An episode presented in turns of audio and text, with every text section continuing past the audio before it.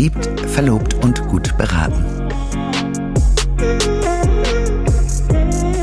Der Brautkleid- und Hochzeitspodcast mit Maike Buschning-Kaffenberger und Cinzia Montalto.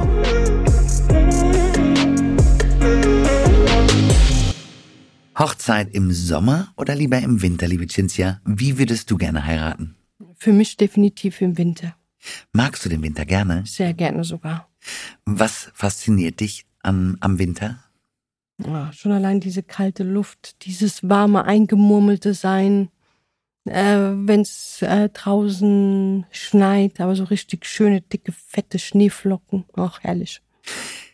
Ich muss ja sagen, ich hatte ja schon einige Winterhochzeiten und die kann man ja wahnsinnig schön gestalten. Und äh, was absolut im Trend ist, sind diese Chaletdörfer. Ne, da hast du dann 10, 15 Chalets, die können mit vier Personen immer belegt werden und dann ist eine ganze Hochzeitsgesellschaft an so einem Ort. Und das muss tatsächlich magisch sein, weil ähm, natürlich Schnee ist. Es ist oftmals eben in Österreich oder in der Schweiz. Du hast Schnee, es ist auf den Bergen und äh, hast halt ein ganz, ganz besonderes Ambiente. Und an was mich das immer erinnert, ist die Schneekönigin. Das sind so Kindheitsfilme. Hm.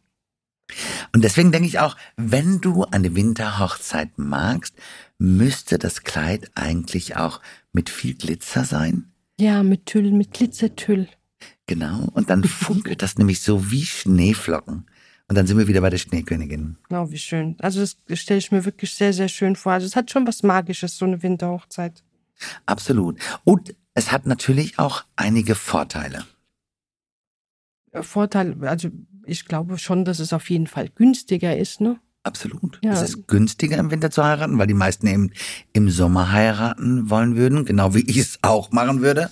Hm. Und ähm, du hast halt auch nicht so viele äh, so viele Probleme mit den Locations. Ne? Ich meine, gut, jede Location hat im Sommer halt jedes Wochenende irgendwie eine Hochzeit, wenn es eine gute Location ist.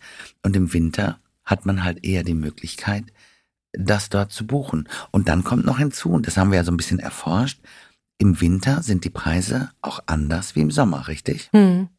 Ist auch verrückt, ne? Ja, definitiv. Also gut, es ist natürlich, ähm, ich, ich glaube, äh, zurück nochmal ganz kurz zur Location, äh, Maike. Es ist, glaube ich, auch ähm, ein Riesenvorteil, wenn man so eine Lieblingslocation hat, dass die dann auch im Winter auf jeden Fall eher freier ist an dem Tag, wenn du dann heiraten möchtest, als im Sommer.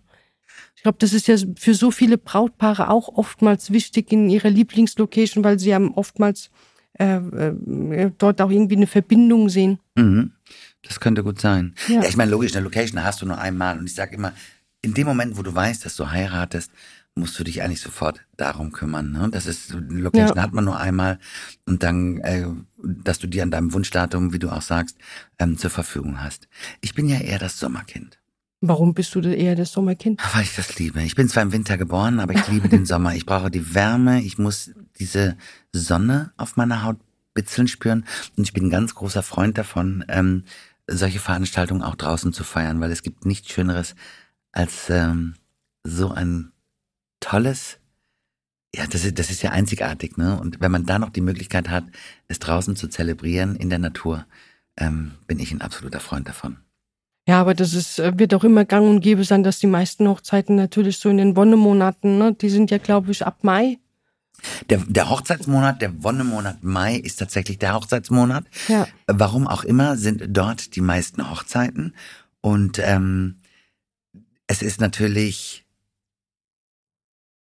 gut vom Wetter her, einfach aus dem Grunde, weil äh, es ist noch nicht ganz warm und auch noch nicht ganz kalt. Ne? Das, Hm. Ich sag mal, der Mai ist ja so Anfang von 20 Grad, 15 Grad, 20 Grad, was man ja total super oder was total gute Temperaturen sind, um zu feiern. Ja. Du kannst natürlich im Sommer auch Pech haben.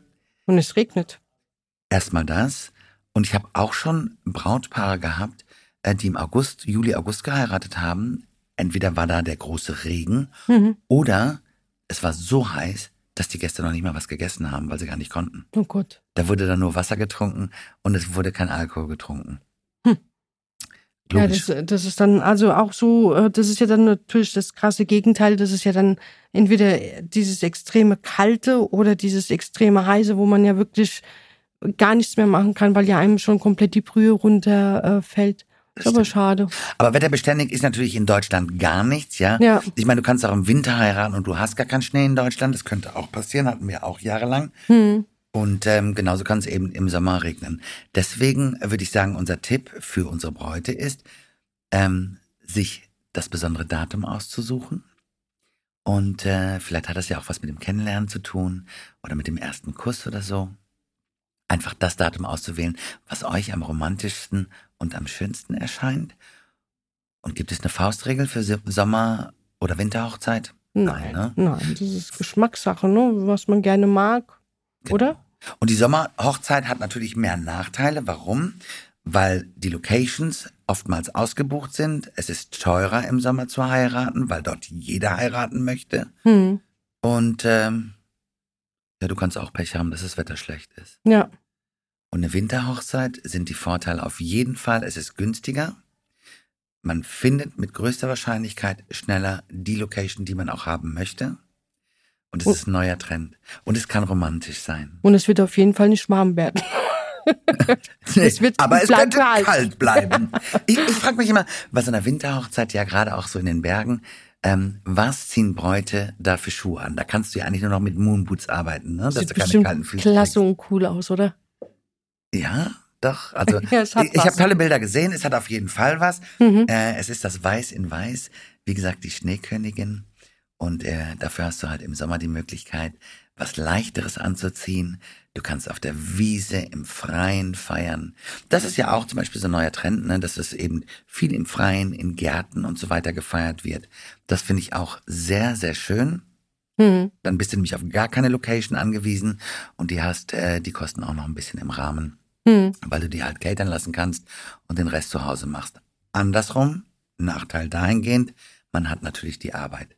Aber wenn man viele Gäste hat, sage ich auch immer, viele Hände, rasches Ende, lad sie am nächsten Tag zum Resteessen ein und jeder räumt gemeinsam mit auf. Ja, das ist natürlich auch eine schöne Idee, ne?